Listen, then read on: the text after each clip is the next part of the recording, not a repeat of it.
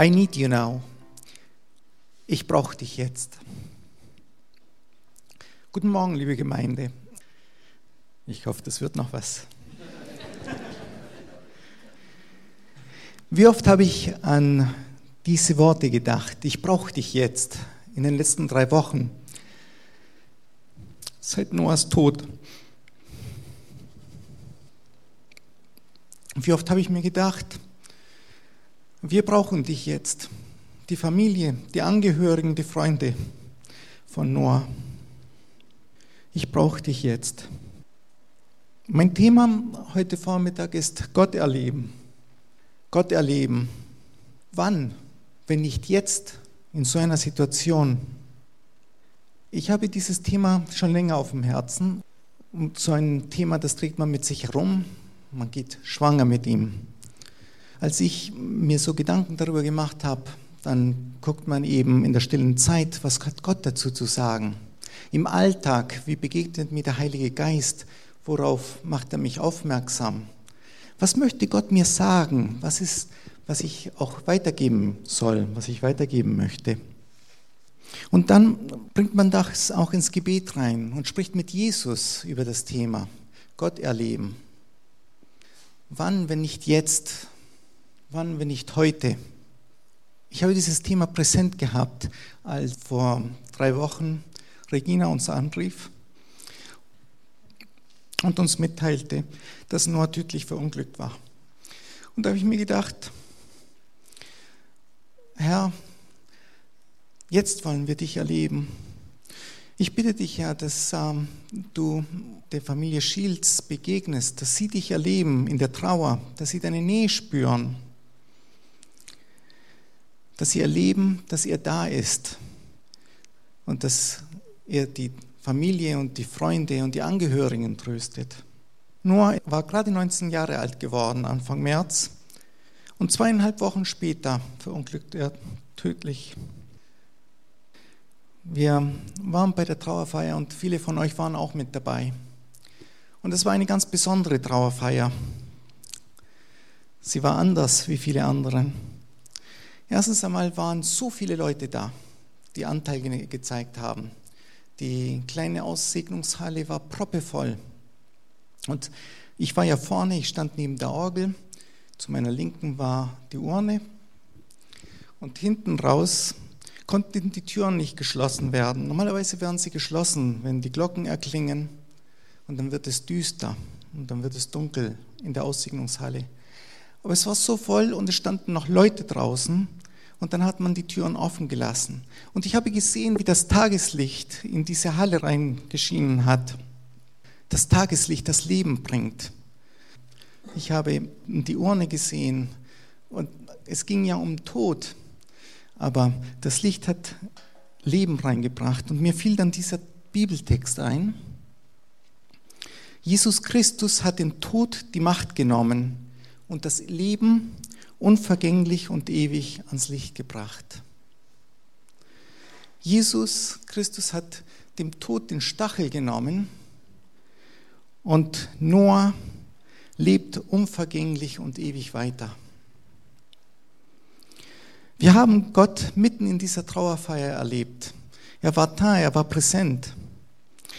Nachher, als wir dann rausgingen in, in das Waldstück, wo, er, wo die Urne beigesetzt werden sollte, stand ich etwas weiter weg und ich sah die ganze Trauergemeinde ganz groß in hauptsächlich dunklen Kleidern stehen. Und äh, Shields hatten Luftballons vorbereitet, bunte Luftballons.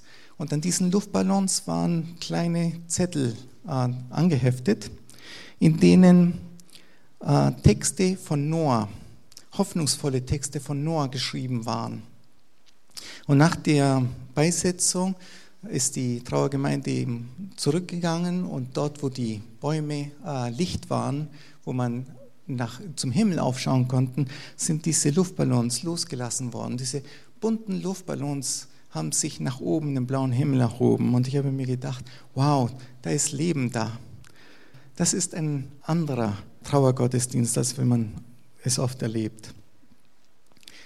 Am Nachmittag ging es dann weiter, es gab ein Gedenkcafé. Und der Gedenkcafé war Das war wirklich völlig anders, als was ich bisher immer erlebt habe.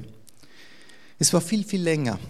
Normalerweise kommt man zu einem Gedenkcafé und äh, man setzt sich zusammen, trinkt Kaffee und isst Kuchen und man hat noch einmal Zeit, um sich einander auszutauschen.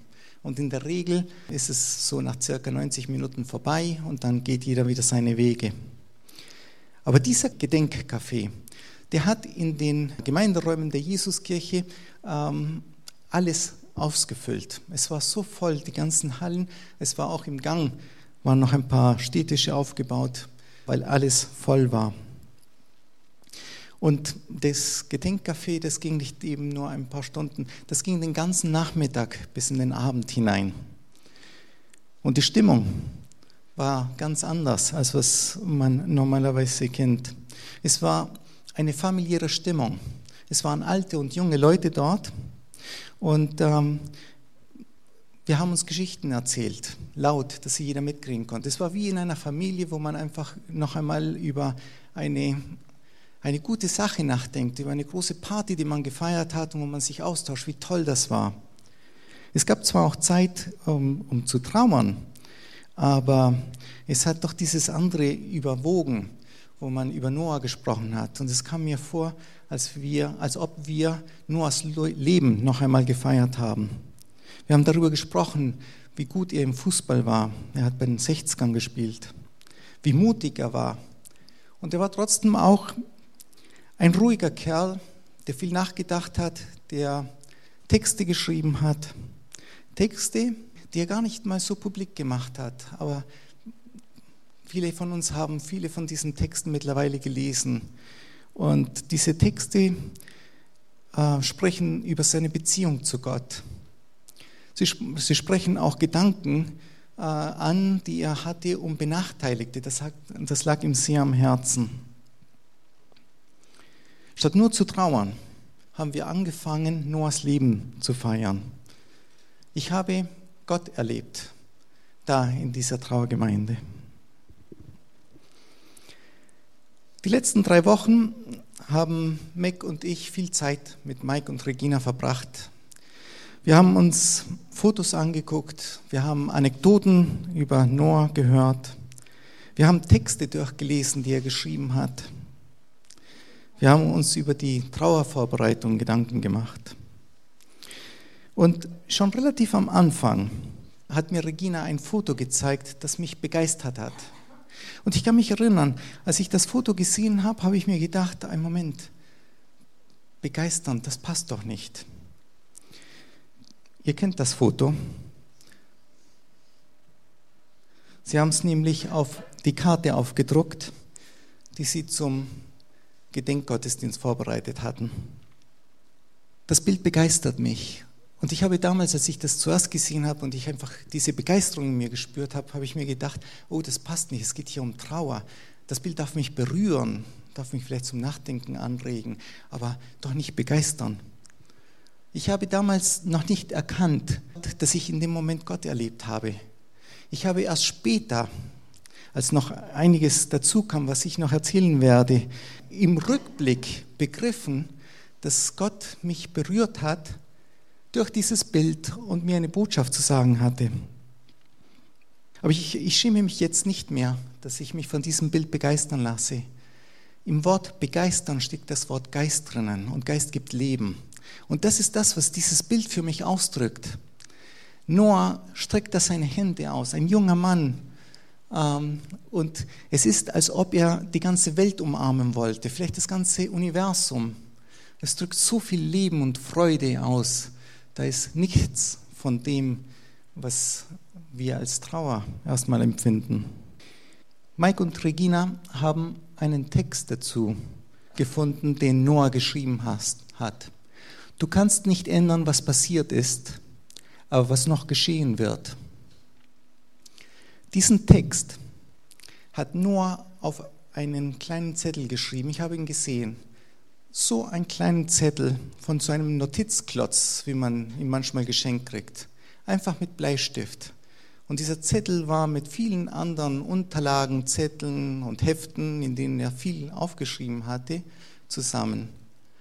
Mike und Regina haben diesen Text, diesen Originaltext genommen, so hat er ihn aufgeschrieben gehabt, einfach nach, mal nachschwärzen lassen und in diese, auf diese Postkarte gedrückt, äh, gedruckt. Und als ich ähm, das Foto jetzt mit diesem Text gesehen habe, da wurde mir klar, dass, dass ich Gott erlebe, dass Gott mich berührt und dass Gott für mich eine Botschaft durch Noah hatte. Und das möchte ich euch erklären, was, was, was mich da so ran berührt hat. Ich sehe auf diesem Bild Noah, wie er über die Geschehnisse schwebt. Als über diese, über diese Geschehnisse, diesen tragischen Tod, als ob das nur eine Tür für ihn gewesen wäre, um in die Ewigkeit einzugehen. Er schwebt drüber, als ob das kein, kein Problem wäre, kein Thema wäre, als ob er sich wohlfühlt, wo er ist, als ob er von oben die ganze Welt umarmen könnte.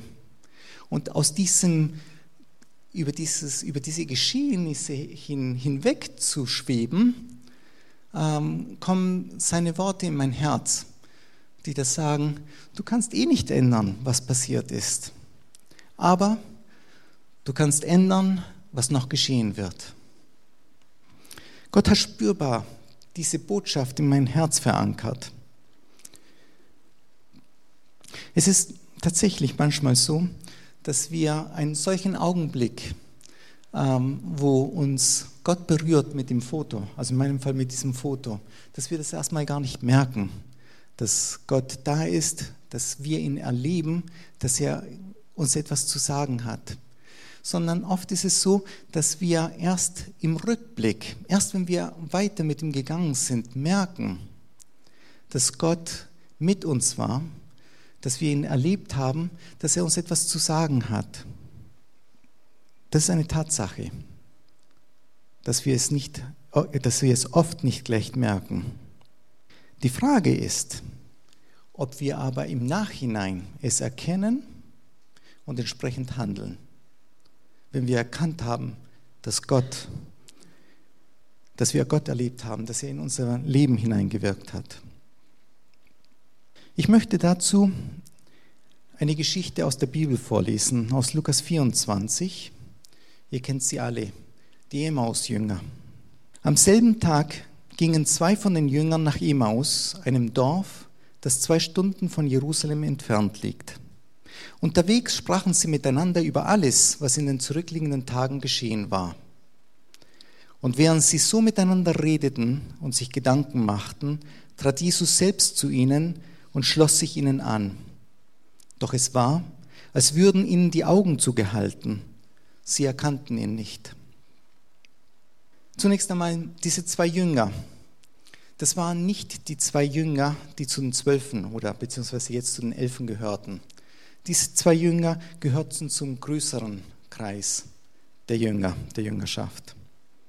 Sie sprachen so miteinander, was eben alles geschehen war. Doch sie erkannten ihn nicht.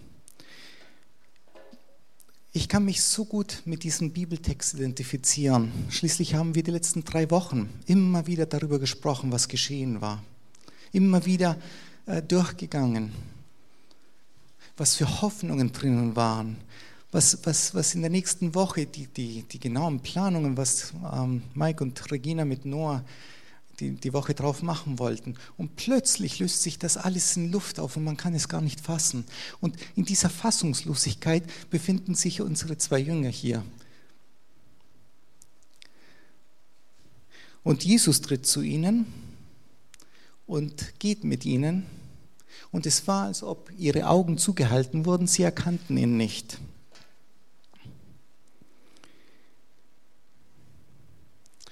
Christian hat in den letzten zwei Sonntagen über den Kar-Samstag gesprochen.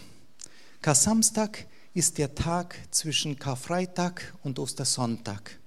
Kar-Samstag ist der Tag, an dem wir im, im, Glauben festhalten müssen, in dem wir auf dem stehen müssen, was uns Gott als Fundament gegeben hat, in dem wir festhalten müssen, was er uns an Versprechungen gegeben hat. Samstag ist der Tag, an dem auch unsere Geduld erprobt wird. Aber Ostersonntag kommt.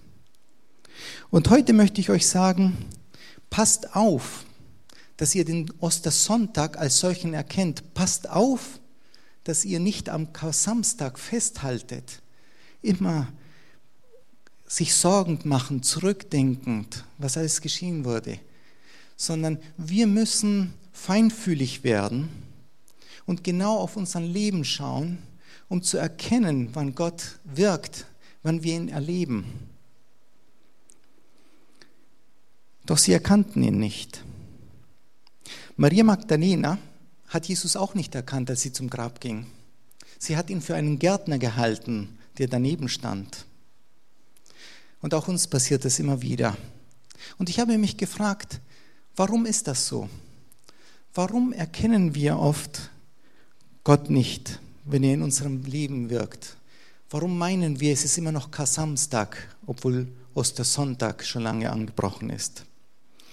Ich habe ein Bild gefunden, das mir hilft, etwas Licht in diese, in diese Fragestellung hineinzubekommen. Und zwar geht es um Mose. Mose hat hier das Volk angeführt. Und da in, in dem Zeitraum, wo er mit Gott darüber spricht, ähm, dass er äh, das Volk anführen soll, ging es ja dann darum, ob er sprechen kann. Und er hat sich ja immer wieder so ein bisschen gedrückt und Gott hat ihm äh, immer wieder gesagt, nein, er soll das machen. Und er hat ihm Aaron zur Seite gegeben und so weiter.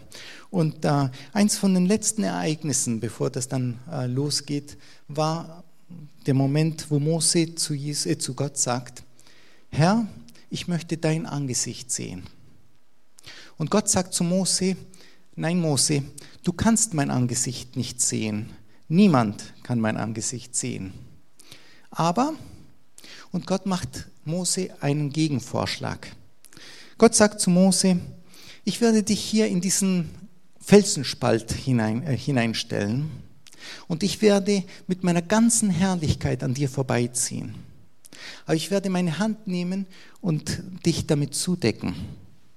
Und erst wenn ich an dir vorbeigegangen bin, werde ich meine Hand von dir nehmen und du wirst sehen, du wirst mir nachsehen, wie ich vorbeigegangen bin. Du wirst sehen, meine Spur, die ich hinterlassen habe. Du wirst sehen, dass du mich erlebt hast. Und wenn ich hier diesen Text lese, doch es war, als würden ihnen die Augen zugehalten, dann kommt es mir, als ob hier Gott einfach spricht. Manchmal muss ich euch die Augen zuhalten. Manchmal werde ich mich nicht zu erkennen geben. Aber ich werde dann meine Hand von euch nehmen und wenn ihr nachschaut, dann werdet ihr meine Spur sehen. Dann werdet ihr sehen, dass ich in eurem Leben gehandelt habe, dass, ich, dass ihr mich erlebt habt. Die Frage ist, ob wir es im Nachhinein erkennen, ob wir uns die Zeit nehmen, unser Leben äh, zu reflektieren darüber nachzudenken. Lasst den Ostersonntag nicht vorbeiziehen, ohne dass ihr es merkt. Bleibt nicht länger im Kasamstag stecken, als der Kasamstag lang ist. Ich lese weiter. Worüber redet ihr denn miteinander auf eurem Weg? fragte er sie, Jesus. Da blieben sie traurig stehen und einer von ihnen, der hieß Kleopas, meinte, bist du der Einzige, der sich zurzeit in Jerusalem aufhält und nichts von dem weiß, was dort in diesen Tagen geschehen ist? Ich kann mich erinnern an dem Tag, an dem Regina uns anrief zu Hause, um uns zu sagen, dass Noah tödlich verunglückt war.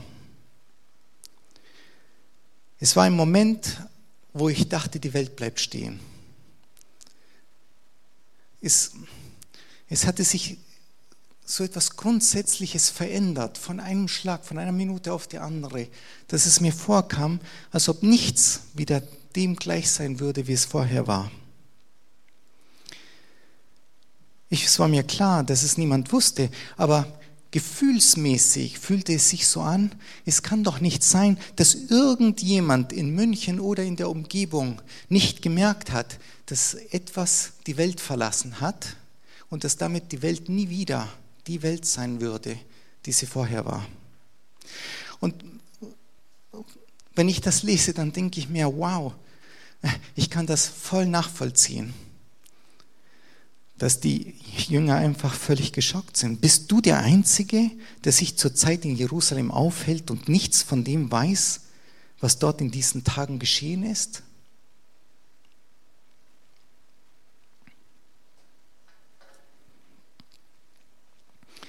Ich lese weiter. Was ist denn geschehen? fragte Jesus. Sie erwiderten, es geht um Jesus von Nazareth, der sich durch sein Wirken und sein Wort vor Gott und vor dem ganzen Volk als mächtiger Prophet erwiesen hatte. Ihn haben unsere führenden Priester und die anderen führenden Männer zum Tod verurteilen und kreuzigen lassen.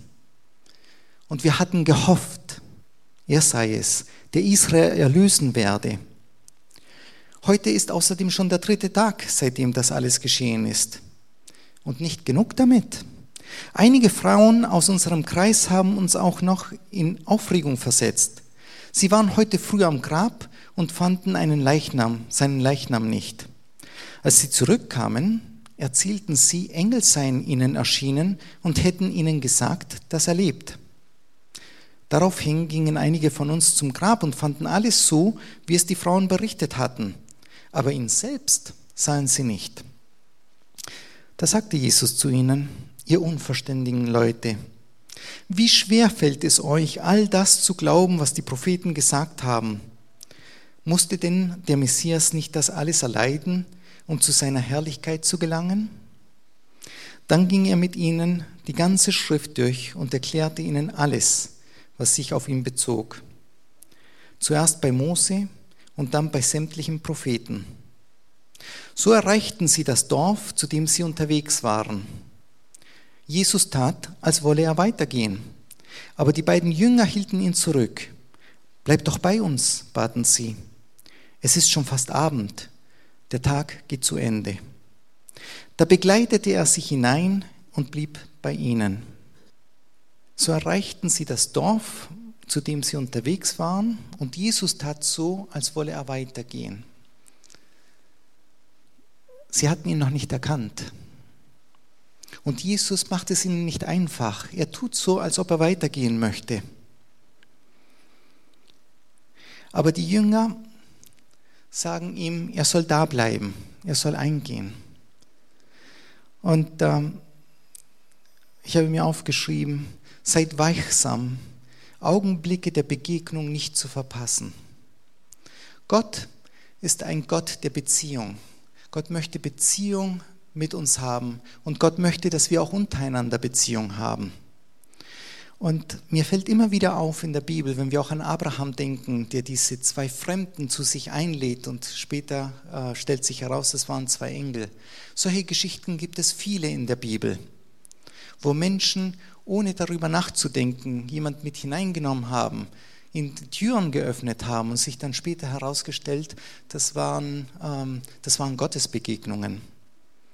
Und mir wird einfach bewusst, diese Jünger hätten es voll verpasst, dass sie gerade Ostersonntag erlebt hatten, dass Jesus persönlich neben ihnen hergegangen ist. Hätten sie ihn weiterziehen lassen, weil sie müde waren, weil sie einfach unter sich sein wollten, weil sie einfach mit ihren Sorgen, mit ihren Gedanken alleine sein wollten.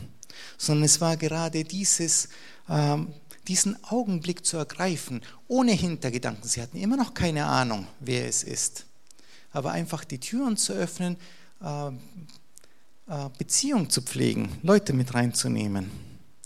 Und das eröffnete damit auch das, was im nächsten Bibelabschnitt drin steht. Als er dann mit ihnen am Tisch saß, nahm er das Brot, dankte dafür, brach es in Stücke und gab es ihnen. Da wurden ihnen die Augen geöffnet und sie erkannten ihn. Doch im selben Augenblick verschwand er. Sie sahen ihn nicht mehr. War uns nicht zumute, als würde ein Feuer in unseren Herzen brennen, während er unterwegs mit uns sprach und uns das Verständnis für die Schrift eröffnete, sagten sie zueinander. Als er dann mit ihnen am Tisch saß, nahm er das Brot, dankte Gott dafür, brach es in Stücke und gab es ihnen. Da wurden ihnen die Augen geöffnet und sie erkannten ihn. Um jemanden, um etwas zu erkennen, muss man es zuerst überhaupt kennen. Wer etwas nicht kennt, kann es auch nicht erkennen. Und deswegen ist es, glaube ich, so wichtig, dass wir uns Zeit nehmen, Jesus wirklich kennenzulernen, dass wir uns Zeit nehmen im Gebet, in der Bibel lesen, im Austausch miteinander. Wir müssen Gott kennen, damit wir erkennen können, wann er in unserem Leben wirkt, wann wir ihn erleben. Ich glaube, wir erleben Gott viel, viel mehr, als was uns bewusst ist, weil wir ihn nicht kennen und deswegen nicht erkennen, wann er in uns wirkt. Diese Jünger hatten viel Zeit mit Jesus verbracht. Sie hatten öfter mit ihm Brot gebrochen. Nur wer Jesus beim Brotbrechen kennt, kann in dieser Situation erkennen, dass es er ist, der das Brot bricht, dass es er ist, der die letzten zwei Stunden mit ihnen gegangen ist. Und dann verschwand er. Ich finde das sehr interessant. Manchmal erkennen wir das, dass Gott in uns, äh, dass Gott da ist. Und das ist vielleicht nur ein ganz kleiner Abschnitt. Aber wir müssen uns dessen bewusst werden, dass wir auch zurückschauen und einfach erkennen, wie mächtig und wie nahe er uns ist. Das Zweite, was äh, mir hier wichtig ist, ist, dass die Jünger, nachdem sie ihn erkannt hatten, sich untereinander nochmal ausgetauscht hatten. Äh, hat es nicht in unseren Herzen gebrannt? War es uns eigentlich nicht klar, dass etwas anders ist? Und ich habe mir gedacht, ja, diese, dieser Austausch ist so wichtig, ähm, um sich gegeneinander zu helfen, also, ja, miteinander zu helfen, Gott zu erkennen, wo er am, am Wirken ist. Ähm, ich musste daran denken, als ich habe euch ja anfangs gesagt, als ich dieses Bild gesehen habe, das hat mich begeistert. Ähm, ich kann mich damit identifizieren, wenn es hier heißt, war uns nicht zumute, als würde ein Feuer in unseren Herzen brennen. Wir ahnen etwas. Und manchmal ist es gut, einfach sich auszutauschen, weil andere uns helfen können, das, was wir erahnen, das, was äh, uns bewegt, was ähm, drinnen sich abzuspielen scheint, es ins rechte Licht zu rücken. Wirklich ähm, erkennen zu können, ob es Gott ist, der in einem wirkt. Und dann ist es auch noch so, manchmal begegnet uns Gott in einer Art und Weise, die wir wirklich nicht kennen. Und dann können uns andere helfen, dieses zu erkennen. Deswegen ist es so wichtig, dass wir uns austauschen. Ein Beispiel dazu. Der kleine Samuel, und ich meine nicht damit unseren Sohn Samuel, sondern den Propheten Samuel. Als er noch ein kleiner Junge war und ähm, hat ihn Gott gerufen, Samuel, und Samuel steht auf und läuft rüber zu Eli, seinem Prophetenlehrer, und sagt, Herr, hier bin ich. Und Eli sagt, nein, nein, ich habe dich nicht gerufen, geh ruhig, leg dich wieder schlafen. Und Gott ruft ihn noch einmal, Samuel. Und Samuel springt auf, läuft rüber zu Eli und sagt, Herr, du hast mich gerufen? Nein, ich habe dich nicht gerufen. Geh und leg dich wieder schlafen. Und Gott ruft ihn ein drittes Mal. Samuel. Und Samuel springt auf, läuft zu Eli. Herr, du hast mich gerufen. Und da erst kapiert es der Eli. Es ist Gott, der Samuel begegnen möchte. Und Eli sagt zu Samuel, geh wieder schlafen. Und wenn du die Stimme noch einmal hörst, dann antworte, Herr, hier bin ich. Zwei Dinge fallen mir hier auf, die mir wichtig sind. Das erste ist, wir müssen wachsam sein. Gott spricht zu unseren Kindern, Gott spricht zu unseren Jugendlichen. Und wir als Erwachsene sind mit dafür verantwortlich, ihnen zu helfen, diese Stimme zu erkennen. Ich kann mir das schon vorstellen, dass man als Eli, als Vater, als Erwachsener äh, drei, viermal braucht, bis man kapiert, dass Gott mit einem Jugendlichen sprechen möchte. Aber ich denke, wir müssen da wachsam sein, offener. Das zweite ist, dass Samuel ihn nicht gekannt hat. Samuel kannte Gottes Stimme nicht. Samuel konnte nicht erkennen, dass es Gott war. Es hat dieser Beziehung zu Eli bedurft, dass Samuel es klar wurde, dass es Gott war, der ihn angesprochen hat. Ich möchte den Schluss noch von der Geschichte durchlesen. Unverzüglich brachen sie auf und kehrten nach Jerusalem zurück, die zwei Jünger. Dort fanden sie alle versammelt, die elf und die, die sich zu ihnen hielten. Man empfing sie mit den Worten, der Herr ist tatsächlich auferstanden. Er ist, Simon erschienen. Da berichteten die beiden, was sie unterwegs erlebt und wie sie den Herrn erkannt hatten, als er das Brot in Stücke brach. Wenn wir erkennen, dass Gott in unserem Leben gehandelt hat, wenn wir erkennen, dass wir Gott erlebt haben, dann hat es immer eine Auswirkung in die Zukunft. Dann führt es immer zu einem Handeln. Die zwei Jünger waren zwei Stunden von Jerusalem nach Emmaus gegangen. Und als sie in Emmaus ankamen, war es dunkel und sie laden Jesus ein, zu sich hineinzukommen, weil es dunkel geworden ist. Und da erkennen sie, dass sie Gott erlebt haben, dass Jesus auferstanden ist. Und sie machen kehrt, obwohl es jetzt mittlerweile dunkel ist, um zwei Stunden zurückzulaufen, um mit den anderen zusammen zu sein und ihnen darüber Bericht zu geben, was geschehen ist. Gott zu erleben führt immer dazu, dass wir für unsere Zukunft Verantwortung übernehmen.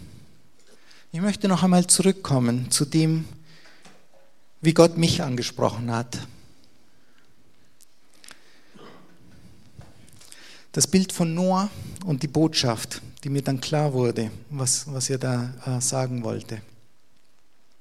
Und das, was ich lese, ist, du kannst ändern, was noch geschehen wird. Ich bin oben, war die Botschaft für mich. Du kannst nicht ändern, was passiert ist aber du kannst ändern, was noch geschehen wird. Und das ist, das hat mit der Zukunft zu tun. Das hat mit meiner Verantwortung zu tun, wie ich damit jetzt umgehen werde. Paulus zum Beispiel hat ja immer für Gott geeifert. Er hat sich voll für ihn eingesetzt. Er hat all das gemacht, was Gott wohlgefällig sein sollte. Zum Beispiel die Christen zu verfolgen. Und auf dem Weg von nach, nach Damaskus hat er ein, ein Gotteserlebnis. Erlebt er Gott und ähm, seine Antwort auf dieses Erleben war, dass er äh, bis an das Ende der damaligen Welt gegangen ist, um das Wort, das Evangelium zu verkünden, um die, ähm, um die Gemeinde Christi aufzubauen. Es geht um die Zukunft. Immer wenn wir Gott erleben, wenn, wir, wenn uns Gottes Handeln bewusst wird, ruft uns, tragen wir eine Verantwortung für die Zukunft. Was machen wir denn damit? Samuel war es so, als er dann äh, verstanden hat, dass Gott ihn anspricht, hat er geantwortet, ja Herr, hier bin ich. Und hat dann sein Leben, und das kennen wir aus der Bibel, Gott zur Verfügung gestellt. Wir fragen uns oft, wann wir endlich Gott erleben werden und übersehen dabei zu schauen, wo und ob Gott nicht vielleicht gerade am Wirken ist und am Wirken war. Ich möchte die drei Punkte zusammenfassen, die mir wichtig geworden sind und die ich möchte, dass ihr sie mitnehmen könnt. Erstens, wir müssen über unser Leben reflektieren. Wir müssen mit offenen Augen durch die Welt gehen. Wir müssen schauen, dass wir erkennen, wann Gott am Wirken ist. Zweitens, es ist wichtig, dass wir miteinander darüber sprechen, was uns bewegt, was wir erlebt haben, damit wir einander schärfen können, damit wir gemeinsam erkennen können, was vielleicht der Einzelne nicht erkennen kann. Dafür bieten sich die Hauskreise an. Aber auch Vertrauenspersonen, die ihr habt, Leute, denen ihr euch anvertrauen könnt, wo ihr sagt, dem kann ich das erzählen, mit dem kann ich das einfach durchkauen, einfach um, um zu erkennen, was Sache ist. Und drittens, jedes Erleben, das wir mit Gott haben, führt zu einer Verantwortung, wo wir eine Entscheidung treffen müssen, die mit der Zukunft zu tun hat. Zum Abschluss möchte ich noch eine kurze Geschichte von Noah erzählen, die mich sehr bewegt hat. Sie ist wohl circa vor eineinhalb Jahren passiert. Ich habe sie mir erzählen lassen. Mike und Regina waren auf der Terrasse und haben Freunde eingeladen gehabt und haben mit ihnen einfach dort gefeiert. Ich glaube, sowas nennt man heutzutage eine Ü40-Party. Auf jeden Fall, irgendwann einmal kam Noah vorbei, guckte raus und äh, sagte dann so locker in die Runde hinein, was macht ihr eigentlich noch mit eurem Leben? Was macht ihr eigentlich noch mit eurem Leben, wenn ihr Gott erlebt und sein Handeln so spürbar? Ich habe Gott in diesen letzten drei Wochen intensiv durch einen Jugendlichen, der jetzt bei seinem himmlischen Vater zu Hause ist, erlebt. Du kannst nicht ändern, was passiert ist, aber was noch geschehen wird. Amen. Ich habe noch ein Nachwort zu meiner Predigt. Ich möchte uns Erwachsenen ermutigen, dafür sensibel zu sein, dass Gott auch durch Jugendliche spricht und dass wir ihnen bewusst, respektvoll und auf Augenhöhe begegnen. Und ich möchte euch Jugendlichen ermutigen, Erlebnisse und Eindrücke, die ihr habt, ernst zu nehmen, sie mit anderen zu besprechen und euch zu trauen, Gott in eurem Leben zu erkennen. Herr, ich bitte dich für deinen unendlichen Trost für die gesamte Familie Shields. Herr, ich bitte dich, dass du uns sensibel machst und die Augen öffnest, dass wir sehen und erkennen, wo du in unserem Leben handelst, dass wir sehen und erkennen, wo wir dich erleben.